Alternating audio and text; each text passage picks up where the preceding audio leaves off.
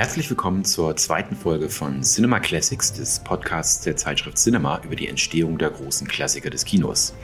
Ich sitze hier wieder mit meinem Kollegen, dem Redakteur Ralf Blau. Mein Name ist Oliver Nölle und für heute haben wir uns ein richtig dickes Brett vorgenommen, Ralf Cleopatra von 1963 mit äh, Liz Taylor.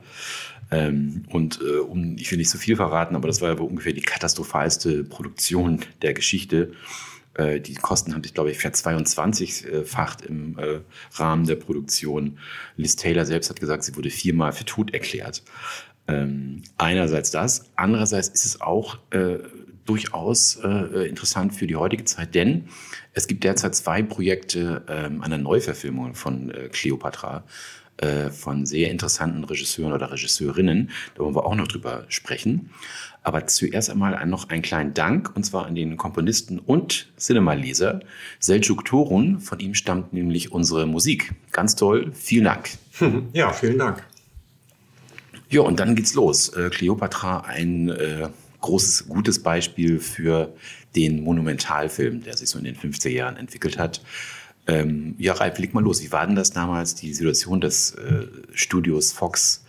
Äh, alles nicht so einfach in den 50er Jahren mit dem Fernsehen, was aufkam. Ja, das gilt im Grunde ja für alle Filmstudios, denn 1948 gab es ein wegweisendes Gerichtsurteil des US Supreme Courts, dass die Studios ihre Filme nicht länger in eigenen Kinoketten auswerten durften. Ähm, das weiß man heute nicht mehr, das war früher so. Also da hatten Universal und die Fox und die Warner hatten eigene Kinoketten, wo ihre Filme liefen. Das musste also getrennt werden. Filmverleih und Produktion mussten voneinander getrennt werden, was dazu führte, dass den Studios enorme Einnahmen verloren gingen. Gleichzeitig sorgte der Siegeszug des Fernsehens dafür, dass in den 50er Jahren die Besucherzahlen in den Filmtheatern um rund 40 Prozent zurückgingen und selbst populäre Stars wie Marilyn Monroe oder Elvis Presley einem Studio mit 20th Century Fox kaum noch Gewinne bescherten. Man versuchte dann zunächst durch so Großproduktionen, einige erinnern sich vielleicht an Der Barbar und Die Geisha mit John Wayne aus dem Jahr 1958. Da gab es einen weiteren Film von der Fox, den heute, glaube ich, kaum noch jemand kennt, China Story, 1962 gedreht mit William Holden. Da versuchte man also durch so enorme Schauwerte nochmal die Zuschauer in die Kinos zurückzuholen. Das funktionierte aber überhaupt nicht. Und dann hat sogar noch der Studiogründer Daryl F. Zanuck beschlossen, er will nach Europa gehen und unabhängige Filme produzieren und hat das Studio an seinen Nachfolger übergeben, den Griechen Spyros P. Skouras. Und der kam nun auf eine ziemlich geniale Idee, hat nämlich gedacht, die Fox hat so viele Filme gedreht, wir gehen einfach mal in die Archive und gucken, ja. ob wir da nicht ein paar lukrative Ideen finden, wie sich schnell und kostengünstig neu auflegen lassen. Und bei dieser Suchaktion ist man dann auf einen Stummfilm gestoßen aus dem Jahr 1917 und der hieß Cleopatra. Ja, und das war wohl ein ziemlicher Hit. Ich selbst habe ihn nie gesehen. Ich glaube, das ist auch fast alles von dem Film verloren gegangen. Nur so einige Szenen, die man möglicherweise sich noch ja, anschauen ich glaube, kann. das ist weitgehend verschollen, ja. ja. Auf jeden Fall war das eine Granate und dann haben sie versucht, äh, den nochmal wieder aufzulegen. Allerdings nicht mit sehr viel Geld, wenn ich das richtig verstanden habe. Ja, richtig. Sie haben versucht, ähm, haben also einen Produzenten geholt. Walter Wenger hieß der, der hat 1958 das Oscar-prämierte Drama Lass mich leben gedreht und der sollte für zwei Millionen Dollar innerhalb von 64 Drehtagen ähm, einen Film zustande bringen. Und dann wurden so Schauspielerinnen angefragt wie das spätere Denver Clan Beast Joan Collins. Sie wurde zu Probeaufnahmen eingeladen. Und äh, da fürchtete Wenger schon, dass aus seinem Projekt so ein zweitklassiger Sandalenfilm werden könnte, wie es ja zu der Zeit viele gab. Ich erinnere mich an in meiner Jugend gab es diese Herkules-Filme, die irgendwie in den Nachmittagskinos immer wieder aufgeführt wurden. Also sowas wollte er auf gar keinen Fall und hat dann auf eigene Kosten den Szenenbildner John DeCure beauftragt, so ähm, sehr monumentale Zeichnungen und Modelle anzufordern. Daraufhin hat Fox dann das Budget auf 5 Millionen Dollar erhöht und dadurch hatte man plötzlich die Möglichkeit, in ganz anderen Kategorien zu denken und ähm, auch andere Schauspieler zu engagieren. Und ähm, Wenger wollte eigentlich unbedingt ähm, Elizabeth Taylor und äh, hat sie dann einfach mal zu Hause angerufen. Und das hat, glaube ich, nicht so richtig funktioniert, weil die hatte keine Lust. Genau, die hatte keine Lust und äh, war gar nicht selber am Telefon und rief dann so aus dem Hintergrund so ein bisschen halb im Spaß, naja, für eine Million Dollar würde ich es machen. Und äh, dann hat der Wenger geschluckt und gesagt, okay, ähm, ich frage mal nach. Und ähm, Squirrels fiel zunächst aus allen Wolken. Er sagt, das kommt überhaupt nicht in die Tüte. Dann hat er noch eine Umfrage gestartet, weil es gab, waren noch andere Schauspielerinnen im Gespräch, zum Beispiel äh, auch Audrey Hepburn, hat dann unter Kinobesitzern in aller Welt darüber abstimmen lassen, ob sie der Meinung sind, dass Elizabeth Taylor oder Audrey Hepburn mehr Zuschauer in die Kinos zieht. Und das, ähm, diese Abstimmung fiel dann eindeutig zugunsten der Taylor aus woraufhin man ihre doch ziemlich aberwitzige Gagenforderung dann abgesegnet hat. Hm. Ja, das ist eine der schönsten äh, Anekdoten, glaube ich, die es überhaupt gibt in Hollywood. Denn das war damals noch eigentlich nicht möglich, dass so viel Geld verlangt werden kann von einem Schauspieler. Wir kommen ja quasi in der Zeit noch aus dem alten Studiosystem, wo die Schauspieler mehr oder weniger fest angestellt für ein Monats- oder mhm, Wochensalär genau. damals noch genau. gearbeitet haben. Ja. Äh, aber so ein One-Off äh, und dann auch noch so eine Summe, das war natürlich äh, äh, überhaupt nicht möglich. Interessant fand ich, dass halt auch viele andere interessante Schauspielerinnen äh, durchaus äh, möglich gewesen wären. Brigitte Bardot hatte man vorgeschlagen, natürlich aus Italien Sophia Loren, äh, Gina Lollobrigida ähm, und sogar äh, die Afroamerikanerin äh, Dorothy Dandridge. Das wäre auch ein interessantes ein interessanter Versuch gewesen, aber ich glaube damals, in der damaligen Zeit, no, nicht möglich. No. Hm. Ja, nachdem man dann die Taylor engagiert hat für eine Million Dollar, ähm, man natürlich gleich wieder versucht, die Kosten zu senken. Und es gab zu der damaligen Zeit so ein Steuersparmodell der britischen Regierung. Deswegen hat die Fox sich entschlossen, sie wollen den Film in London drehen. Und äh, engagiert wurde dann ein Regisseur, den heute, glaube ich, kaum noch jemand kennt, Ruben Mamoulian. Der hat in den 30ern ähm, mit Stars wie Greta Garbo, und Marlene Dietrich gedreht und hat ähm, im Zeichen des Zorro gedreht. Das ist ein Film, den man, glaube ich, heute auch noch kennt. Der Name des Regisseurs ist dagegen, glaube ich, ziemlich in Vergessenheit geraten. Der hatte jedenfalls überhaupt keine Erfahrung mit solchen Monumentalfilmen. Und ähm, der sollte nun die weiteren Schauspieler engagieren. Auf Wunsch von Elizabeth Taylor wurde zunächst Peter Finch, der später für Network dann einen Oscar gewonnen hat, als römischer Imperator Julius Caesar engagiert und Stephen Boyd, der damals in den Western Bravados gespielt hat, der sollte die Rolle von Marcus Antonius übernehmen. Und dann hat man angefangen, für rund 600.000 Dollar auf dem Außengelände der Pinewood Studios die Hafenstadt Alexandria nachzubauen. Ähm, und äh, die Dreharbeiten sollten dann am 28. September 1960 beginnen. Doch, was hätte man vorhersehen können? Das englische Wetter, das damals, glaube ich, noch wesentlich schlechter war als heute, ähm, brachte die äh, Dreharbeiten ziemlich schnell ins Stocken. Der Fehler war, man hatte ähm, diese ganzen Tempel und Statuen und Kulissen aus Pappmaché errichtet und die sind sozusagen im Dauerregen äh, quasi abgesoffen. Und ähm, dann kam hinzu, dass das feuchtkalte Klima in England auch noch drohte, die Ge Gesundheit der Hauptdarstellerin Liz Taylor zu ruinieren. Ja, das war ja ein großes Drama. Also nach dem, was ich gelesen habe, äh, war sie ja schon am zweiten Drehtag zumindest erstmal erkältet in, in London und krank. Äh, und sollte dann wohl insgesamt für ein ganzes Jahr lang nicht mehr an diesem Film drehen können, aus verschiedensten Gründen. Da kommen wir ja auch noch gleich zu, äh, weil es dann ja auch noch nach Italien ging. Auf jeden Fall hat man zunächst mal versucht, sie wohl an den Set zu tragen für Kostümproben und sonstige Proben und auch wieder zurückzutragen. Äh, und es gibt wohl eine äh, Situation, dass sie in einem Hotel in London ähm, lag und nebenan eine Party mit Medizinstudenten waren. Und irgendwie ähm, haben die ihr dann geholfen und dafür gesorgt, dass sie mit ihrer schweren, schweren Erkältung äh, in ein Krankenhaus äh, kam. Und das Ganze hat sich ja dann noch äh, im Laufe von Monaten ausgeweitet zu einer sogenannten asiatischen Grippe. Und sie selbst hat halt gesagt, ich wurde viermal für tot erklärt. Ich lag im Koma. Ähm, äh, die Zeitungen haben schon äh, die Todesanzeigen äh, von Elizabeth Taylor gedruckt. dazu sagte sie, das waren die besten Kritiken, die ich je ähm, bekam. Das ist schon ganz lustig. Ja, die Dreharbeiten wurden ja dann tatsächlich für ziemlich lange Zeit unterbrochen. Also als die Taylor das erste Mal krank wurde, das war im Dezember 1960, ähm, da hatte man äh, bis zu dem Zeitpunkt, glaube ich, schon sieben Millionen Dollar versenkt und aber gerade mal zehn Minuten gedreht. Und es gab auch Querelen um das Drehbuch.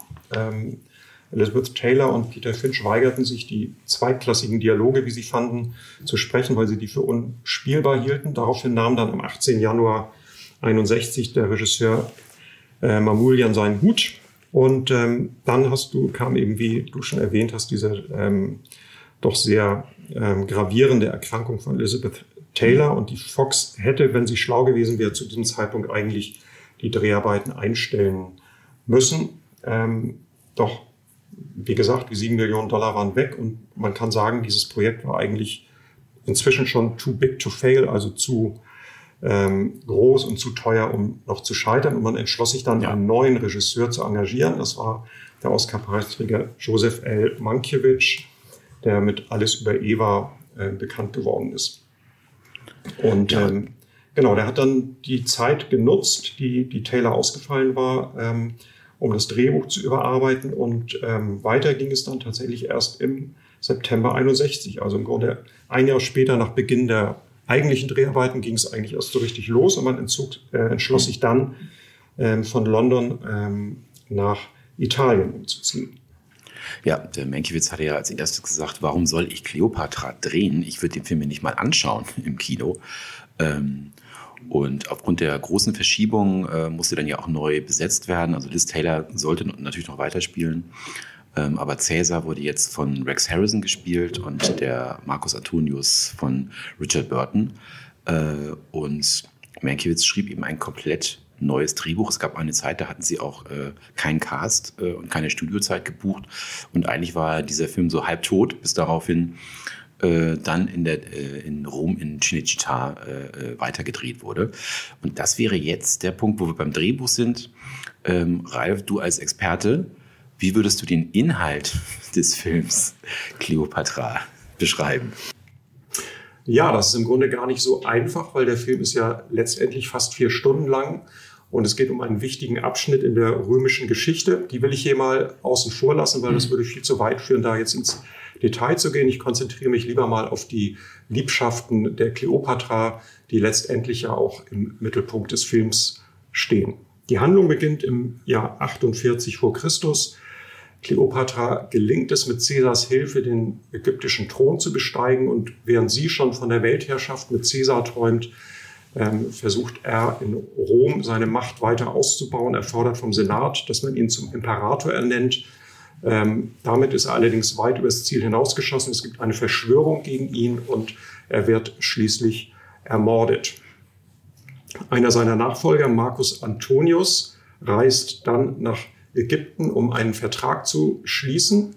Ähm, das gelingt ihm auch, allerdings ähm, fordert äh, Kleopatra von ihm äh, ein Achtel des römischen Reiches, was ihm, was ihr Antonius auch zugesteht. Zwischen den beiden entwickelt sich dann ähm, wiederum eine Liebschaft. Man soll also nicht sagen, Geschichte würde sich nicht wiederholen. Es passiert also das Gleiche nochmal.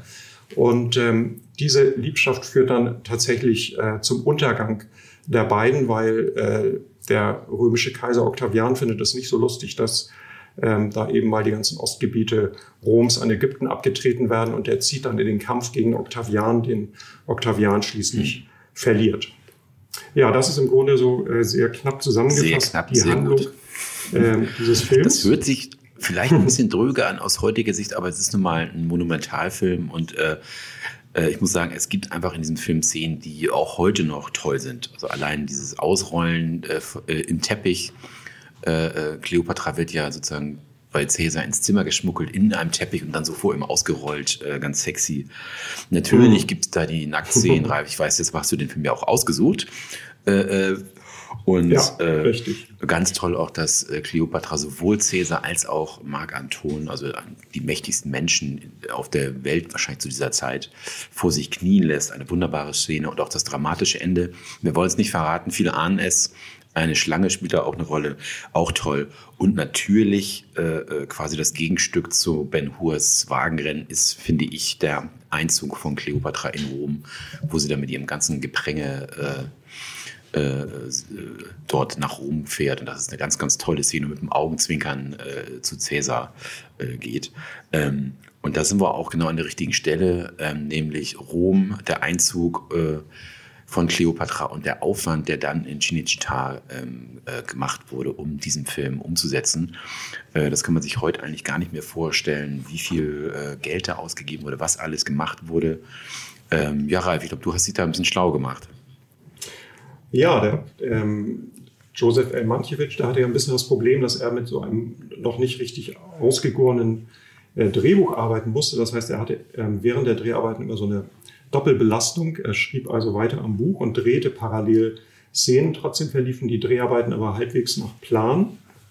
Allerdings gerieten die Kosten zunehmend außer Kontrolle. Also man äh, hat sich das wirklich, äh, hat da wirklich keine Kosten und Mühen gescheut. Äh, es gibt an einem Schiff, ähm, glaube ich, es war ein ägyptisches Schiff, gibt es so vergoldete Takelagen, die allein haben über 270.000 Dollar gekostet, was unvorstellbar ist. Und wenn ich mich richtig entsinne, war es damals dann so, dass es irgendwann schwierig wurde, in Italien überhaupt noch einen Handwerker zu finden und ähm, Baumaterial aufzutreiben, weil ähm, alle Ressourcen irgendwie in, in diesem Set äh, von Cleopatra schlossen.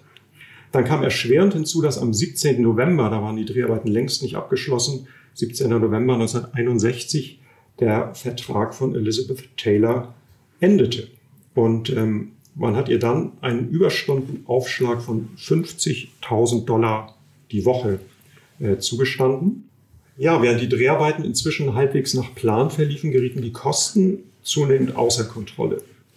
Ähm, es gibt in dem Film zum Beispiel ein Schiff mit so vergoldeter Takelage. Allein diese Takelage hat über 270.000 Dollar gekostet. Ähm, und es gab zu dem Zeitpunkt in Italien kaum noch einen Handwerker, der nicht äh, in Cinecittà beschäftigt war. Und äh, ich glaube, in ganz Italien gab es kaum noch Baumaterial, weil das alles in diesen äh, Cleopatra-Set geflossen ist. Die haben zum Beispiel das äh, Forum Romanum in dreifacher Größe im Vergleich zum antiken Original äh, nachgebaut. Das zeigt schon diese Gigantomanie, die in dieser Produktion steckt. Hinzu kam ein weiteres Problem, nämlich, dass sich die Dreharbeiten inzwischen so lange hingezogen hatten, dass am 17. November 1961 der Vertrag von Elizabeth Taylor offiziell endete und man war dann gezwungen, ihr einen Überstundenaufschlag von 50.000 Dollar pro Woche zu bezahlen. Und ich glaube, Olli, das war aber nicht äh, der einzige Aspekt, der dieses Budget explodieren ließ. Nee, es ist ja wunderbar, das zu lesen und äh, da gibt es Zahlen, äh, da sträuben sich einem die Haare. Also ich habe zum Beispiel gefunden, es gab eine äh, Rechnung von 250.000 Dollar die Woche für Mineralwasser. Dann waren immer dort am Set 50 äh, Autos mit Chauffeuren, die aber keiner benutzte. Ähm, die Schauspieler, die zum Teil für nur zehn Wochen äh, gebucht waren, haben bis zu zehn Monate in diesem Film äh, äh, gearbeitet. Viele mussten rumsitzen und hatten tagelang, wochenlang nichts zu tun. Bekannt ist ja, dass äh, Richard Burton und Roddy McDowell, der den Octavianus spielt, zwischendurch, obwohl sie eigentlich äh, diesen Film drehten, noch bei der längste Tag mitgemacht haben, mhm. ähm, weil sie halt die, die, Möglichkeit dazu hatten. Und allein nur in, in Rom wurden 20.000 Kostüme hergestellt, also ohne die, die es aus London äh, äh, noch gab. Das ist schon äh, ja, ein ganz äh, dickes Ding, was sie sich da geleistet haben. Ähm, und ich glaube, wenn ich das auch richtig gelesen habe, am Ende hat Fox tatsächlich nur noch diesen einen einzigen Film in Produktion gehabt und alle anderen mussten eingestellt werden. Ne? Ja, sie haben dann irgendwann gemerkt, so das äh, Studio geht langsam den Bach runter und äh, haben dann versucht, das Steuer noch rumzureißen, ausgerechnet mit einem Marilyn Monroe-Film. Der heißt Something's Got to Give. Der sollte dann parallel äh, in Hollywood gedreht werden. Nur das Problem war, die Monroe war zu dem Zeitpunkt schon so neben der Spur, dass sie ähm, so gut wie nie zu den Dreharbeiten erschien und die wurden dann nach einigen Monaten auch eingestellt. Und das Studiogelände war inzwischen komplett verwaist. Die Kantine war geschlossen. Ich habe so Anekdoten gelesen, dass die äh, Leute, die bei Something's Got to Give gedreht haben, dann in den Drehpausen die Pflanzen wässern mussten, weil auch selbst die Gärtner die auf dem Studiogelände für die Palmen und so weiter zuständig waren, die waren auch schon nach Hause geschickt worden. Hm. Aber das war nicht das einzige Problem, äh, das Geld, äh, sondern die Gefühle, Ralf. ja, ähm, und das ist natürlich bekannt, Liz Taylor und Richard Burton äh, begannen am Set eine Affäre, obwohl beide anderweitig verheiratet waren. Und es ging wohl schon am ersten Drehtag los. Äh, Richard Burton, ganz klassisch, hatte ein Hangover hatte zitternde Hände und konnte eigentlich gar nicht so richtig spielen. Und Liz Taylor hat ihm beim Dreh die Hand gehalten und sich in dem Augenblick wohl äh, in ihn verliebt. Taylor, äh, ähm, Richard Burton war bekannt dafür, dass er am Set immer was mit seinen Partnerinnen hatte. Insofern war das nichts Neues und hat dann auch irgendwann äh, noch im, während des Drehs natürlich mit Liz Taylor Schluss gemacht, woraufhin sie erstmal ein paar Schlaftabletten äh, geschluckt haben soll. Äh, und das Ganze war sehr emotional, was man äh, so nachlesen konnte. An einem Tag tauchte Richard Burton mit einem blauen Auge auf. Das war wohl der Bruder von Liz Taylor. Äh, umgekehrt tauchte auch Liz Taylor mit einem blauen Auge auf und war sogar 22 Tage lang ähm, nicht in der Lage zu drehen, weil man es gesehen hätte. Das soll Richard Burton gewesen sein. Also das war alles sehr laut, sehr emotional. Und viele andere haben sich in diese Sache eingemischt. Das ging natürlich durch die Presse weltweit. Der Vatikan hat äh, äh, diese Affäre nicht gut geheißen und gesagt, dieses erotische Vagabundieren, ein herrlicher Begriff, mhm. äh, muss ein Ende haben. Und sogar in der US-Politik äh, schlug das hohe Wellen. Es gibt eine Kongressabgeordnete mit dem vielsagenden Namen Iris Bitch, äh, die also auch gegen diese Affäre war und äh, der Meinung war, man sollte den beiden die Einreise in die USA, die Wiedereinreise in die USA nach dem Dreh ähm, verweigern, was äh, allerdings nicht geschah. ähm, irgendwann hatte man dann, ja, ich würde sagen, fast alles Geld ausgegeben und inzwischen kam der Daryl Zanuck wieder zurück zur Fox äh, Ralf. Genau, der ähm, hörte natürlich in Europa, was da los war und äh, befürchtete den Untergang seines Studios. Ist dann am 27. Juni 61 ähm, zurückgekehrt und ähm, hat den Skuros erstmal entlassen. Und ähm, Mankiewicz hatte dann nur noch wenige Wochen Zeit, um die letzten Schlachtszenen in Ägypten fertigzustellen. Ähm, das wurde, glaube ich, auch, wenn ich mich richtig entsinne, auf ziemlichem Low-Budget-Niveau inszeniert weiß gar nicht, erinnerst du dich, erkennt man das im Film? Äh, nee, es gab dann ja noch Nachdrehs. Also ich habe mal äh, äh, Szenen gesehen, äh, also von der allerersten Einstiegsszene in den Film, äh, die Schlacht zwischen Caesar und Pompeius, äh, in der ersten Variante, die sie dann gedreht haben. und das kann man tatsächlich nicht anschauen. Ähm, auf einmal haben sie ausgerechnet bei den Schlachtenszenen versucht, ähm, Geld zu sparen. Und so kann man natürlich gegen Ben Hur von 1959 äh, nicht äh, anstinken. Und deshalb musste man tatsächlich nochmal irgendwann äh, in Spanien, in Almeria, diese Szenen nachdrehen und musste noch einmal Geld ausgeben, obwohl man jetzt eigentlich schon sparen wollte. Das ist schon fast tragisch. Mhm. Mhm.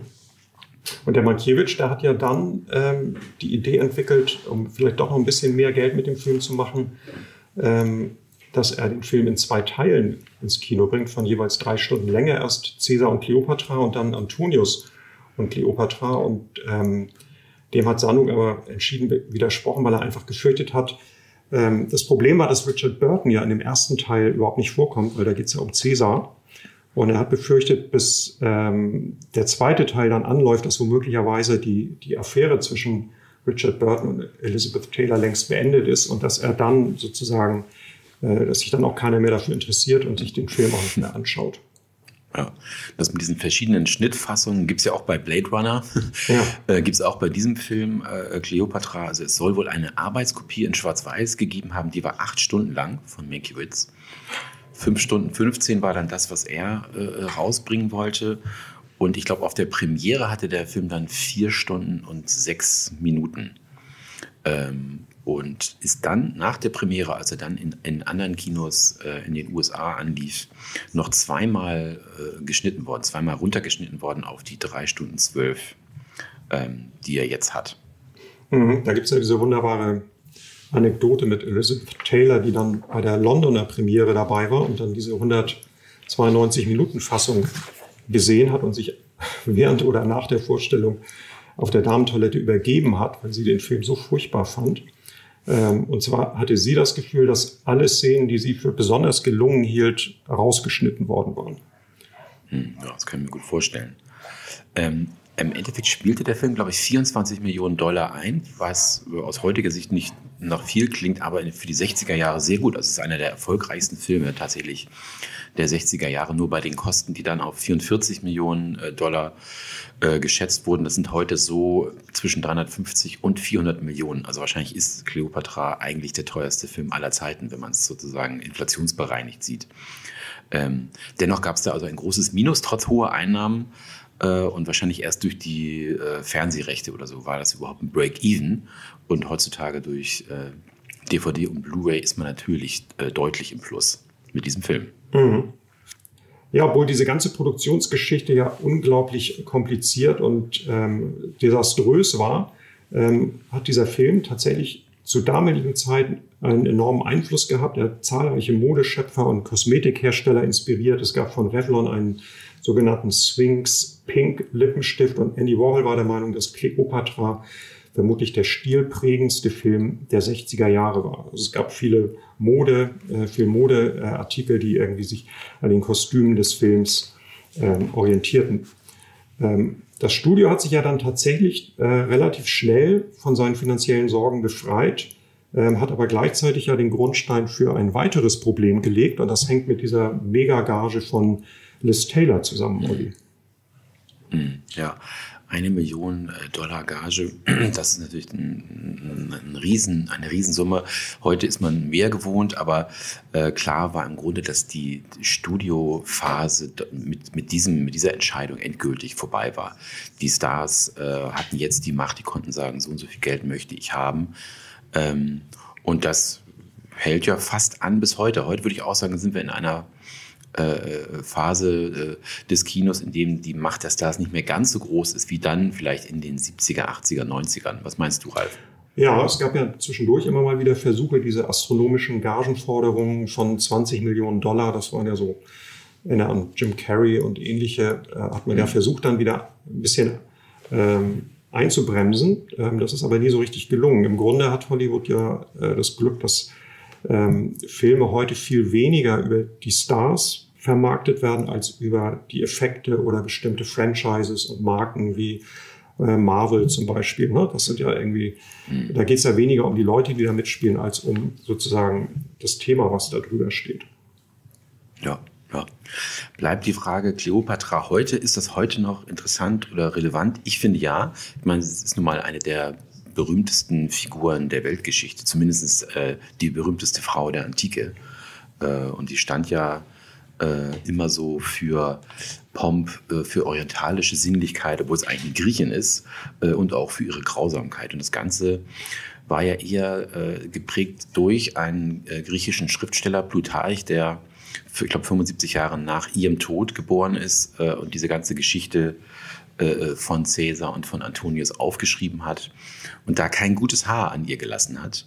Ähm, das ist natürlich äh, klar, dass sozusagen, weil Octavian im Endeffekt und der dann spätere Kaiser Augustus diesen Krieg äh, gewonnen hat, dass er natürlich dann sozusagen seine Geschichtsschreibung äh, durchsetzte. Und das sieht man an diesen Werken und auch an den nachfolgenden Werken, auch Shakespeare sieht Cleopatra in Antonius und Cleopatra nicht sehr äh, positiv. George Bernard Shaw äh, hat ja auch ein Drama geschrieben, auch da kommt sie nicht besonders gut weg. Und die Frage ist, ähm, ob sich da mal etwas dran ändern könnte.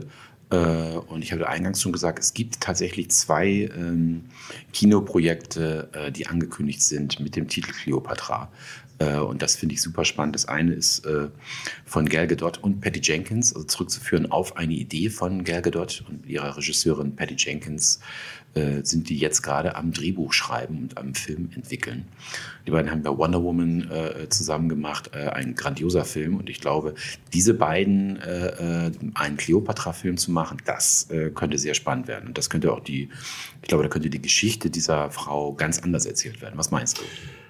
Ja, ich bin in der Tat ein bisschen skeptisch. Also es gab ja mit äh, Gladiator einen sehr erfolgreichen Versuch, das sogenannte äh, Genre des Sandalenfilms ähm, in die moderne Zeit zu heben. Ähm, ich glaube, das Risiko ist relativ hoch. Ich weiß nicht, ob ähm, in diesen Zeiten, wo äh, man doch eher Filme mit Superhelden guckt, obwohl da, ob da dann sozusagen eine Figur wie Cleopatra noch so zieht.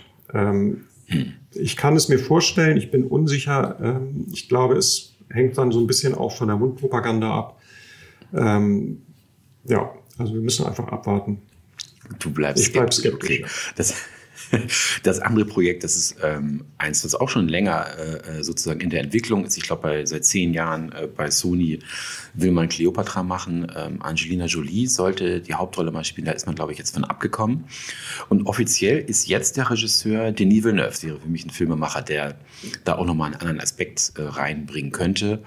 Und die Vorlage ist ein äh, Buch von Stacy Schiff, äh, Pulitzerpreisgewinnerin äh, von vor einigen Jahren, ähm, die den ganzen Fall Cleopatra auch nochmal aufgerollt hat und sozusagen versucht hat, äh, das Ganze mal realistisch anzugehen, eben nicht von ehemaliger Kriegspropaganda äh, sozusagen getrieben.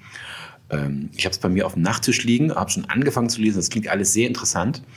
Äh, zum Beispiel finde ich auch ganz schön einfach so, Cleopatra ist möglicherweise gar nicht so hübsch gewesen, wie man sich immer, äh, wie man sich das immer vorstellt, wenn man an den Liz Taylor-Film denkt oder an den Vivian Lee-Film oder Claudette Colbert oder wer, wer auch immer das gespielt hat. Ähm, es gibt ein, zwei realistische Abbildungen von ihr auf alten Münzen und da äh, bricht eigentlich dieses ganze, die äh, orientalische Schönheit, das bricht eigentlich zusammen, weil ähm, die ist da gar nicht wirklich hübsch und sie war wohl auch gar nicht wirklich schlank. Ähm, aber auch das äh, finde ich ja kein Problem. Ähm, einen, einen realistischen Blick auf äh, äh, diese Figur, die ja eigentlich auch politische Führerin war, die militärische Anführerin war, die sehr intelligent war, neun Sprachen konnte. Also ich glaube, dieser ganze Aspekt äh, ist in den bisherigen Verfilmungen ähm, vergessen worden. Und ich denke, das könnte ein toller Ansatz sein, ähm, um diese Figur nochmal äh, zu, zu verfilmen. Wie gesagt, auch das ein Projekt, was schon seit zehn Jahren äh, in der Pipeline ist. Das erinnert ja glatt an äh, 1960 bis 1963. Ähm, müssen wir sehen. Man muss sich natürlich dann an diesem Film äh, von damals messen lassen. Ähm, aber vielleicht gelingt es ja. Also ich würde auf jeden Fall beide Filme sehen. Ähm, und wie sieht es bei dir aus? Du bleibst ja skeptisch bei dem einen Projekt, Denis Villeneuve. Wäre das was ja, für dich? Ja, schon eher. Ich glaube allerdings, äh, ich bin mal gespannt, wenn jetzt tatsächlich beide Filme realisiert werden, ähm, besteht natürlich auch die Gefahr, dass einer sich dabei überhebt und sozusagen auf der Strecke bleibt. Es gab ja in der Filmhistorie schon mehrere Fälle, wo quasi parallel ja. von verschiedenen Studios ähnliche Projekte verfolgt wurden. In der Regel hat sich dann nur ein Film wirklich durchgesetzt, der andere endete dann oft als Videopremiere oder ähm, kam in Europa dann gar nicht mehr ins Kino. Ähm, also insofern, ich glaube, es wird sehr darauf ankommen, wer die Nase vorn hat. Ähm, ja. Und ja, ich bin gespannt. Ich würde da fast auf den Gal Gadot-Film äh, äh, tippen, denn äh, Denis Villeneuve wird ja wahrscheinlich, hoffentlich äh, Dune 2 erstmal drehen und äh, in der Zeit dürften äh, Gal Gadot und äh, ihre Regisseurin Patty Jenkins das äh, Projekt, äh, glaube ich, angeschoben haben und es auch durchziehen. Mhm. Ja, damit sind wir am Ende angekommen. Falls äh, ihr Fragen dazu habt oder Anregungen, äh, bitte schreibt an podcast.cinema.de. Und vielleicht habt ihr auch schon äh, Fragen für unsere dritte Folge. Das nächste Mal in zwei Wochen geht es um Dr. No passend äh, zum Start des neuen Bond-Films, hoffentlich jetzt endlich am 30. September, keine Zeit zu sterben. Da wollen wir uns darum kümmern, wie eben 1962 ähm, alles begann mit James Bond. Und dann sage ich Tschüss, bis zum nächsten Mal. Ja, bis zum nächsten Mal.